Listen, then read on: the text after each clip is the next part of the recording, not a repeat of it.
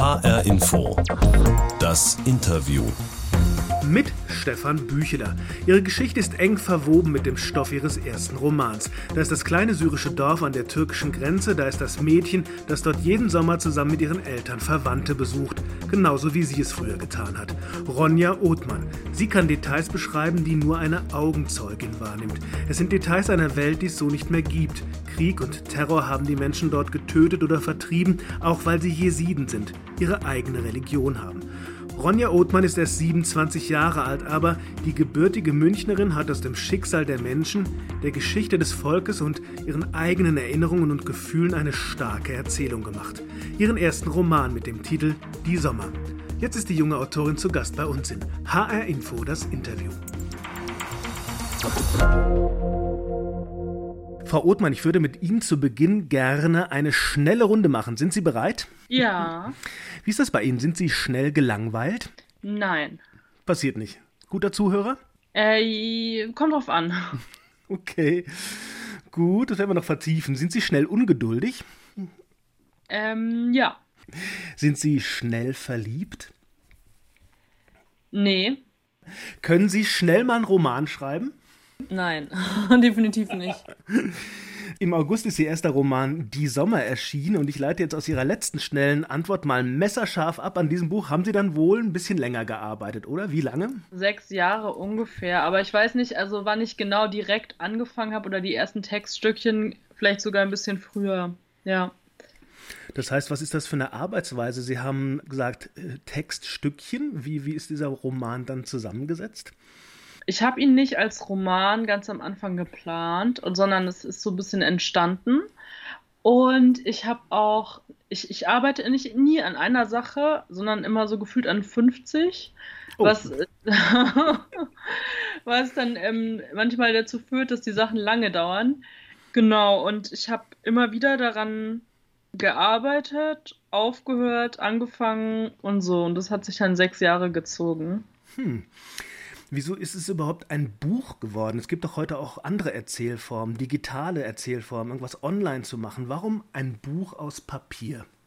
Also, weil es ein Roman ist und er ist zum Lesen geschrieben worden. Also, was, was man im Roman halt hat, ist irgendwie, man hat ähm, Platz und ähm, hat auch Zeit und die Konzentration irgendwie, die man, finde ich, so jetzt in digitalen Erzählformen nicht hat. Also das, das gilt für den Leser vor allen Dingen in erster Linie, oder? Genau, und auch für mich. Also ich, ich lese online nicht längere Sachen, zum Beispiel. Ist, genau. das, ist das was Schönes, Zeit zu haben zum Lesen? Ist das ein Luxus auch? Ja, auf jeden Fall. Nicht unbedingt ein Luxus, sondern ich finde es notwendig. Warum? Also zum einen ist es ja irgendwie was, wo man so ähm, nur so für sich ist. Also lesen kann man ja meistens nicht mit anderen Leuten ähm, an einem Text zusammen, sondern man kann höchstens gleichzeitig parallel lesen, dann darüber sprechen. Aber es ist was, was man alleine macht, wo man sich so seine eigenen Gedanken machen kann. Und ich finde ja zum Beispiel jetzt auch äh, Romane lesen für alles Mögliche wichtig. auch unter anderem für die Demokratie, finde ich. Also, weil ich meine, es ist ja auch vielleicht sogar politische Bildung oder so. Ja, das heißt, da höre ich aber schon raus, dann haben Sie auch äh, persönlich eine spezielle Haltung zu Büchern. Lieben Sie Bücher? Ja, also nicht lieben, sondern es ist eher so, dass ich sie brauche. ja. Also fürs Wohlbefinden, fürs seelische Gleichgewicht, äh, für den, für den Hunger im Kopf? Genau, also für mich ist es fast schon so eine Art, äh, wie so ein Nahrungsmittel oder so Grundnahrungsmittel irgendwie, für den Kopf. Sehr gut. Aber, äh, schon immer eigentlich. Also seitdem ich lesen kann, war das so. Ja. Okay. Ronja Othmann ist bei mir in High Info das Interview. Wir haben Buchmesse in Frankfurt und die junge Frau, die gerade in Leipzig wohnt und am Literaturinstitut studiert, gehört zu den spannenden literarischen Neuentdeckungen dieses Jahres. Frau Othmann, ich würde gerne mit Ihnen über Ihr erstes Buch sprechen. Die Sommer heißt es. Aber um das zu machen, müssen wir, glaube ich, noch so ein bisschen mehr über Sie erfahren. Wollen wir mal so einen kleinen Steckbrief machen? Ja. Dann würde ich mal was vorgeben. Sie sind 1993 geboren in äh, München. Mhm. Mama kommt aus? Ähm, dem Schwarzwald. Papa kommt aus? Ähm, Nordostsyrien, Kurdistan.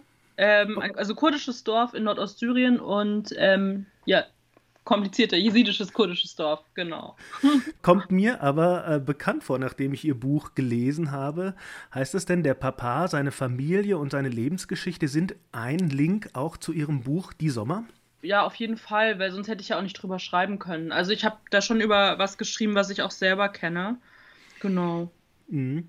Als ich Ihr Buch jetzt gelesen habe, habe ich mir Leila, also Ihre Protagonistin, die Hauptperson, ja, immer so ein bisschen vorgestellt mit der großen Nähe zu Ihnen, also zur Autorin. Ist das legitim? Naja, ich habe sie ja auch ähm, erfunden oder äh, geschrieben. Natürlich ähm, auf, auf eine Weise, aber sie ist schon so eine fiktive Figur. Es gibt schon so Unterschiede zwischen ihr und mir, das würde ich auf jeden Fall sagen. Aber natürlich ähm, schreibe ich jetzt über Sachen, die ich ja selber kenne auch. Mhm. Die Sommer ist ja der Titel des Buches und bezieht sich auf die vielen Sommer, in denen äh, Laila mit ihrer Familie eben auch nach äh, Syrien reist, in an die Grenze zur Türkei, dort ein kleines Dorf besucht, in dem äh, die Familie des Vaters lebt. Ähm, also diese Sommer haben Sie auch erlebt, oder? Ja, also ich war nicht nur im Sommer da, also meine Leila war ja nur im Sommer da, ich war auch mal im Winter oder im Frühling da, aber mhm. ja, habe ich auch erlebt. Es gibt also doch schon ein paar Parallelen zu ihrem Leben. Ich habe ehrlich gesagt viele Passagen sowieso so gelesen wie eine gute Reportage, also Kino im Kopf. Ich hoffe, das trifft sie nicht in ihrer Ehre als Schriftstellerin. Hat das so ein bisschen Reportage-Elemente, Reportage aus Erinnerungen oder so? Ähm, naja, bei der Reportage berichtet man ja auch was, was man gesehen hat oder man erzählt von was, wo man gewesen ist. Und das ist ja so Grundform vom Erzählen eigentlich, genau. Und das ist ja auch, Leila erzählt ja, was sie gesehen hat, was sie erlebt hat und so. Deswegen finde ich das jetzt nicht falsch. Mhm. Sie schreiben ja auch journalistisch, zum Beispiel, Sie hatten eine Kolumne in der Taz. Mhm. Ähm, wo ist da für Sie der Unterschied zwischen Literatur und, und dem, was Sie journalistisch verfassen? Eine Kollegin hat es so formuliert, der Zorn für die Politik und für die Literatur die Trauer. Kommt das hin? Ja, das kommt hin diese ganzen politischen Sachen, die ja im Roman auch eine Rolle spielen oder die ja auch die Figur total ähm, bedingen oder den Vater oder den, das Leben von dem Vater zum Beispiel, von der, meiner Figur total bedingen, die bedingen ja mich ja zum Beispiel auch. Es sind, also es ist ja auch der Genozid an den Jesidinnen oder das ist ja auch die Flucht von meiner Familie aus Syrien. Das sind ja, oder dass ähm, die, meine Familie staatenlose Kurden waren, also mittlerweile seit 2014 haben sie eine Staatsbürgerschaft bekommen, eine syrische, aber bis dahin waren sie ähm, genau staatenlos. Und das hat ja total viel bedingt. Und ich finde, um so zu erzählen oder möglichst genau zu erzählen oder ähm, literarisch halt zu erzählen, da muss man so ein bisschen, oder für mich muss ich so ein bisschen so die Wut oder die politischen Dinge, die, die ich zum Beispiel darüber denke und so, oder wie ich die Sachen einordne, muss ich ja beiseite schaffen ein bisschen. Und deswegen ist es auch ein bisschen Meinungstexte zu schreiben, auch ein Schutz für die Prosa. Mhm. Ein Schutz für die Prosa. Mhm. Ja. Ich möchte mal einen Satz aus Ihrem Buch zitieren, weil der aus meiner Sicht so für den ersten Teil des Buches steht, wo es um die Sommer eben geht in diesem kleinen syrischen Dorf und der mir irgendwie total im Kopf geblieben ist. Ich weiß nicht, ob es der Satz des Buches ist, aber der lautet: die Tage gingen dahin wie die Hühner, die im Hof dahinstarksten, ruhig, unaufgeregt. Nichts geschah und Leila wusste schon bald nicht mehr, welcher Wochentag war. Sowas kann er mir nur einfallen, wenn man selbst mal sowas gesehen und erlebt hat, oder? Ja. ja, das ist ja tatsächlich so. Es gibt ja kein Kino, es gibt ja kein. Es, es gibt ja nicht irgendwie, wenn Sommerferien sind, dann gibt es nicht mal die Schule. Es, also und die, und die Leute arbeiten auf den Feldern oder im Garten oder so. Also es gibt nicht ähm, sowas wie Geschäfte, die jetzt schließen oder so im Dorf, weil es keine Geschäfte gibt oder keine Ablenkung, ja. Sie beschreiben ja ganz viel eben, wie ich schon sagte, so auch ähm, fast wie eine Reportage. Man, man hat sehr viele Bilder oder ich habe jetzt sehr viele Bilder von diesem Dorf im Kopf, von den Hütten, von den einfachen Häusern, von dem Garten der Großmutter, wo auch Tabak wächst und ähm, von den Hühnern, die rumlaufen. Ich hatte bei dieser ganzen Beschreibung des Dorflebens immer das Gefühl, dass da durchscheint, dass Sie gerne dort gewesen sind, obwohl das Leben da so viel einfacher und unkomfortabler war als im reichen Deutschland. Was haben Sie da unten gefunden? Also es war ja nicht, wir sind ja nicht zum Urlaub machen hingefahren, sondern es war ja so Familie besuchen. Also es war ja auch irgendwie ein, wie so eine eine Art Zuhause oder so ein, wie so ein etwas, was eigentlich ein Zuhause sein könnte, so. Irgendwie habe ich sehr, sehr, sehr viel Liebe für diese Dörfer, obwohl ähm, sie natürlich ja irgendwie so ein Produkt auch von ihren Umständen sind. Also dass es für die Menschen, die dort gelebt haben, ja keine andere Perspektive gab oder für Frauen nicht irgendwie möglich war, so einen Beruf zu ergreifen, lag ja daran, dass die Menschen, die dort gelebt haben, staatenlos waren.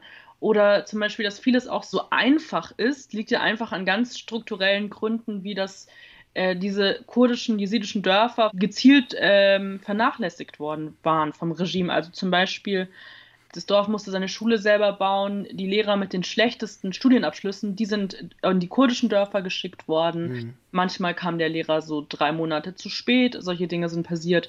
Strom haben die zum Beispiel viel später bekommen ähm, als äh, arabische Dörfer und so. Also dass man sie strukturell vernachlässigt hat. Ähm, und auch deswegen sehr, sehr viel Armut. Andererseits natürlich finde ich halt die Menschen halt so ähm, die haben ja auch zum Beispiel ein großes Wissen über, über Dinge, wie, wie man sich, die haben sich ja selber ernährt in den Dörfern. Also meine Großmutter hat ja auch die ganze Familie ernährt. Mit dem, was sie angebaut hat, mit dem, was sie auf den Feldern angebaut hat, mit den Tieren, dadurch, dass es keine medizinische Versorgung gab oder kaum in diesen Dörfern und sehr lange nicht, mussten sie sich auch selber zum Beispiel versorgen. Und das ist ja schon so ein Reichtum oder so auch so ein Reichtum an Geschichten und so weiter. Ich habe sehr, sehr große Liebe für diese Dörfer und ähm, auch das auf zum Beispiel auf dem Dach schlafen, auf dem Hochbett draußen mit den Tieren und so weiter. Ja. Also ein, ein kleines bisschen Glück haben Sie da auch gefunden, wenn Sie da waren. Es bleibt aber nicht bei diesem kleinen Glück, nicht im Buch und auch gar nicht in der Realität. Es kommt der Terror des Assad-Regimes, der Terror des IS. 2014 belagern die Terroristen Sinjar im Nordirak, eine Stadt, in der viele Jesiden leben. Sie morden und verschleppen 5000 Frauen, um sie als Sklaven zu halten. All das spiegelt sich auch in Ihrem Buch, ist Teil der Geschichte. Das ist harter Tobak, das ist auch schwer zu verdauen. Warum war es Ihnen trotzdem wichtig, das aufzuschreiben? Also für mich ist es zum Beispiel auch eine Frage gewesen, nicht nur was dann passiert, also sondern dadurch, also dass es es ist ja auch eine Retrospektive, also es ist rückblickend erzählt, ähm, der ganze Roman. Und wenn man zum Beispiel mit diesem Ende, also dieses, äh, von diesem Ende her erzählt, ähm, dann erzählt man ja die anderen Sachen, also diese Schönheit, die es im Dorf gibt, also dieses ähm, ja, diese, diese, diese schöne Langeweile oder eigentlich, für mich war es eigentlich so ein bisschen so, ähm, diese Langeweile oder Ereignislosigkeit, dieses Leben jetzt ohne große Angst irgendwie zum Beispiel, ist ja irgendwie das, was ja eigentlich, diese Langeweile ja eigentlich das, äh, das gute Leben sozusagen. Und das, mhm. was dann, ähm, wenn es dann, wenn die, wenn man diese Langeweile, Langeweile nicht mehr hat, also indem das Dorf zum Beispiel bedroht ist, das ist ja dann diese, ähm, was ja am Ende auch zu dieser zur, zu, zu einer Flucht von Jesiden aus Nordostsyrien geführt hat. Also ich finde, man kann das eine nicht ohne das andere erzählen. Also dieses, äh, dieses Brutale ist ja auch in dem Schönen dann schon wieder drin. Mhm. Wenn Sie sowas jetzt aufgeschrieben haben, hm, geht es auch darum, einen Teil der Geschichte zu bewahren? Eine Erinnerung zu erhalten an das, was passiert ist, eben in einer anderen Form als in Reportagen, in Fernsehbildern? Ja, eine Erinnerung an das, was passiert ist, an das Grauen, aber auch, ähm, ich finde, dass es für das Grauen halt auch immer wichtig ist, das andere zu erzählen, also das, das jesidische Leben zum Beispiel. Und gerade weil das ähm, jesidisches Leben halt ausgelöscht werden sollte oder wurde teilweise ja auch, also im Irak, ähm, in, in Syrien auch und in der Türkei auch schon äh, länger ähm, da gibt es ja auch kaum mehr Jesiden mehr, ist es auch so, davon zu erzählen, ja auch wie so eine Gegenerzählung für diese ganze ähm, Homogenisierung. Also es wird ja so eine Erzählung von einer rein sunnitischen, rein arabischen oder rein türkischen ähm, Region geschaffen. Aber es hat ja auch jesidisches Leben gegeben oder armenisches Leben oder ähm, äh, ZoroastrierInnen, KurdInnen, und solange es Erzählungen gibt, darüber ist auch, äh, ist dies mit dem Auslöschen funktioniert es eben auch nicht, weil es bleibt dann zumindest da erhalten. Ronja Othmann ist zu Gast bei H-Info. Das Interview, 27 Jahre alt ist und hat gerade ihr erstes Buch veröffentlicht, Die Sommer heißt es. Frau Othmann, hier in dem Interview bei H-Info kommt immer der Punkt, an dem wir ein Kistchen öffnen für unsere Gäste. Da ist immer eine kleine Überraschung drin. Äh, wir sprechen jetzt ja übers Internet miteinander und deswegen soll ich es für Sie mal aufmachen und erzählen, was drin ist? Ja. Überraschung. Oh, da sind Zigaretten drin. Eine ganz normale Industriezigarette und eine krumme selbstgedrehte. Können Sie damit was anfangen? Ja, mit beiden. das heißt, Sie rauchen? Ja. Oh. Und ich muss ja sagen, ich habe selten ein Buch gelesen, in dem so viel gequalmt wird wie in Die Sommer. In dem syrischen Dorf, da wird auch Tabak angebaut. Ist das auch sowas wie eine Familientradition bei Ihnen? Rauchen oder äh, ständig rauchen? Naja, nicht unbedingt. Also ich bin jetzt nicht, äh, es rauchen nicht alle in meiner Familie. Und es gibt auch Leute, die, also überzeugte NichtraucherInnen. Ja, also mein, mein Großvater hat ja auch Tabak angebaut. Im Buch wird Tabak angebaut. Und es ist einfach noch zum Beispiel in Syrien, aber auch im Irak. Ähm, es gibt viel mehr ähm, Räume, wo man rauchen kann als in Deutschland. Ich glaube, mich, ich, der einzige Ort, wo nicht geraucht werden konnte, wenn ich mich daran erinnere, war, als ich im Irak einmal im Kino war. Also es wird schon viel geraucht in dem Buch. Gibt es denn andere Traditionen, äh, die Ihnen ähm, vielleicht wirklich was bedeuten? Sie haben ja wahrscheinlich eine, aus, aus, aus der Familiengeschichte, Sie haben ja eine breite Auswahl. Da gibt es eine deutsche, eine kurdische, eine jesidische Tradition. Gibt es Dinge, die Ihnen wichtig sind, die Sie aus den Traditionen Ihrer Eltern gerne behalten wollen? Also das Erzählen, das, find, das ist mir sehr wichtig. Oder das ist ähm, jetzt nicht so eine, so ähm, jetzt wie so eine Tradition, wie das ist, weil ich finde, Tradition hat auch immer was Folkloristisches. Also das ist ja meistens so das, was mit ähm, Minderheiten passiert, die irgendwie ausgelöscht werden sollen, dass sie dann so Folklore werden dann irgendwann. Ja. Und zum Beispiel das Erzählen ist zum Beispiel, hat ja eine lange Tradition, also mit den ähm, im, im Jesidentum wird ja, werden heilige Texte mündlich überliefert es, es werden weltliche Texte, wurden mit von Dengbesch, das ist ja eine, auch eine kurdische Tradition, ähm, dass man so ähm, Erzählungen weitergibt. Aber bei uns zum Beispiel wurde immer, also mein Vater oder auch andere in der Familie haben sehr, sehr viel erzählt und konnten auch gut erzählen. Aber ohne, dass es halt zum Beispiel so was Folkloristisches hatte. Und deswegen, mir ist es, also das ist äh, einfach, es wird einfach viel erzählt und auch sehr, sehr gut erzählt. Und vielleicht auch das ein bisschen im Buch, das Thema, so das, was man halt ähm, macht, wenn man nicht sonst nichts mitnehmen kann, außer das die Erzählungen oder das, an, an, das man sich erinnert. Genau, das ist mir sehr wichtig. Das sagt ja auch die Oma an einer Stelle in ihrem Buch, das, was du im Kopf hast, kann dir keiner mehr nehmen. Ich habe ja die Jesiden tatsächlich auch erst 2014 kennengelernt, im Zusammenhang eben mit Sinjar. Die Jesiden sind ein Volk mit einer eigenen Religion, aber ohne ein eigenes Land. Sie sind oft bekämpft und oft vertrieben worden, meistens eben aus religiösen Gründen. Heute leben etwa 200.000 Jesiden in Deutschland. Gibt es da Kontakt? Ähm, ja, also weil irgendwie natürlich. Ähm es ist natürlich früher, wenn man so aufgewachsen ist, war natürlich für mich jesidische Community immer so Familie, die Cousins von meinem Vater, die äh, sonst, also man weiß nicht, wie viel Grad ist, das war immer so Community, es war immer so familienbezogen. Aber mittlerweile habe ich auch jesidische Freundinnen, die ich außerhalb von dem familiären Kontext also habe. Und ja, es ist, es ist eine, eine kleine Community. Die, die Leute kommen ja aus, also sind zum Beispiel auch als Gastarbeiter in den, in den 70er Jahren, aus, als GastarbeiterInnen aus der Türkei zum Beispiel gekommen oder ähm, im Irak schon früher geflohen. Also sind unterschiedliche im Grunde und unterschiedliche ja, Wege, wie Jeside nach Deutschland gekommen sind. Genau, und vielleicht hört man in Deutschland ja auch nicht so viel, weil es, es, gibt ja keine Konvertiten. Also man kann nicht konvertieren und deswegen ist es für Jesiden vielleicht immer wichtig gewesen, so für sich die Religion oder das Kulturelle so auszuleben, aber nicht so wichtig, irgendwie nach außen hin viel äh, mitzuteilen, weil man das, weil man kann ja keine Mitglieder anwerben oder so. Dieses ist ja nicht möglich und deswegen ja, und auch vielleicht auch aus dem Schutz so ein bisschen. Und jetzt in Deutschland, genau, es gibt auf jeden Fall verschiedenste Vereine, viele ähm, Vereine und Organisationen haben sich ja gerade aus dieser Genoziderfahrung 2014 ähm, auch gegründet. Und ich glaube, dass es auch hier in der Diaspora nochmal viel verändert hat. Also an, dass man sich mehr organisiert oder vielleicht mehr zusammenschließt, vernetzt, weil man ja gerade diese Vernichtungserfahrung. Sie können sehr viel erzählen über die Jesiden, über ihre Kultur und das, was mhm. ihnen widerfahren ist. Wo ordnen Sie sich da eigentlich ein? Wo sind Sie da so als Schwarzwälder, Münchnerische, Leipziger Jesidin oder ist das, spielt das für Sie so, so eine Identität keine Rolle? Wie ist das? Eigentlich so jetzt von meiner Biografie oder Familienbiografie ist es ja eigentlich ja irgendwie so voll die Ausnahme irgendwie. Ähm, so jesidischer Vater, nicht äh, jesidisch, also deutsche Mutter irgendwie, es gibt es nicht so oft. Aber genau, ich mag immer nicht so dieses ganze, also ich finde, es gibt so mehrere Ebenen. So meine, wenn man so Identität nimmt, dann ist es, würde ich sagen, auf jeden Fall hybride.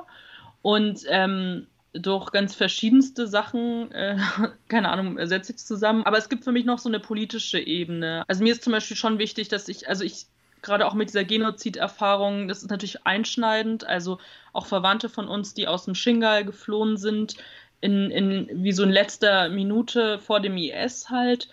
Ähm, das natürlich, das sind ja extreme Erfahrungen, die einen ja auch hier, also man, man weiß ja, dass man damit äh, mitgemeint ist von, mhm. diesem, ähm, von diesem Genozid, nur man ist in Sicherheit. Und es macht natürlich viel mit einem und deswegen ist es für mich halt auch so eine politische Identität und halt auch diese kurdische ähm, genauso. Durch diese Staatenlosigkeit, dadurch, dass ja mein Vater halt im Gefängnis äh, gefoltert wurde, weil er Kurde ist. Also natürlich ähm, bezeichne ich mich als Kurdin so. eine genau. hybride, eine hybride Identität. Ähm, ist Demokratie etwas, was für Sie Identität schaffen kann? Ja, und zwar die wichtigste eigentlich.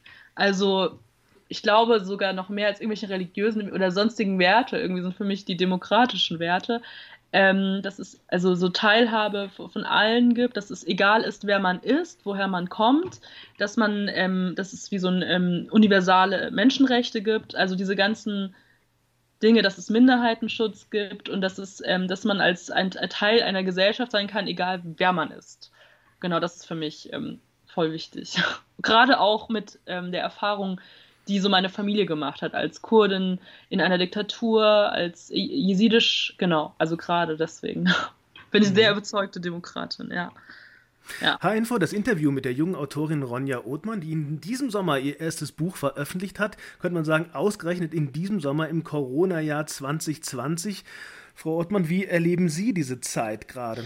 Ja, also ich habe relativ ähm, ich habe natürlich gedacht, dass ich am Anfang, dass ich gar keine Lesungen haben werde. Aber das, das habe ich ja doch irgendwie viele Lesungen mit dem Buch. Und genau mit Corona, es ist natürlich ein total merkwürdiges Jahr irgendwie. Und ich habe natürlich auch Angst, weil die Zahlen ja in manchen Orten schon wieder steigen und mache mir da Sorgen. Allerdings finde ich, haben wir in Deutschland, haben, hat es uns noch vergleichsweise, also haben wir einfach mehr zum Beispiel Ressourcen in Krankenhäusern, als es in anderen Ländern gibt. Genau. Und das ist, ähm, deswegen finde ich jetzt nicht, dass ich, dass es mich jetzt so schlimm getroffen hat, obwohl es natürlich auch viele Leute hier, ja, also eher, ich mache mir eher auch Sorgen, zum Beispiel mit, ja, mit dem, also mit dem Kulturbetrieb, ähm, da, weil mhm. das ja immer der Ort ist, wo man als erstes kürzt und ähm, genau, und ich finde auch ähm, Kulturdemokratie relevant, deswegen, ja. Da sind wir bei diesen vielen solo-selbstständigen Künstlern, Musikern, Autoren, die es jetzt viel härter trifft als, als die meisten von uns tatsächlich. Wie geht es bei Ihnen persönlich weiter? Sie studieren noch in Leipzig, gell? Aber der Abschluss besteht, glaube ich, darin, ein Buch zu schreiben. Stimmt's? Machen Sie das jetzt mal schnell. Ja, also ich, ich bin noch am Literaturinstitut, aber ich ähm, mache aktuell keine, also ich muss keine Seminare mehr belegen. Ja, und man muss einen, einen Roman schreiben im Master. Aber das ist, ja. Und? Ja. Läuft's? Ja. okay, dauert noch einen Moment, ne? Ja, ich bin langsam. Vielen Dank, Ronja Othmann. Das war HR-Info, das Interview. Ich bin Stefan Büchler und das Gespräch gibt es auch als Podcast bei hrinforadio.de oder in der ARD Audiothek. Sie können übrigens das Interview auch in Ihrer Podcast-App abonnieren und dann kommen gute Gespräche frei ins Haus.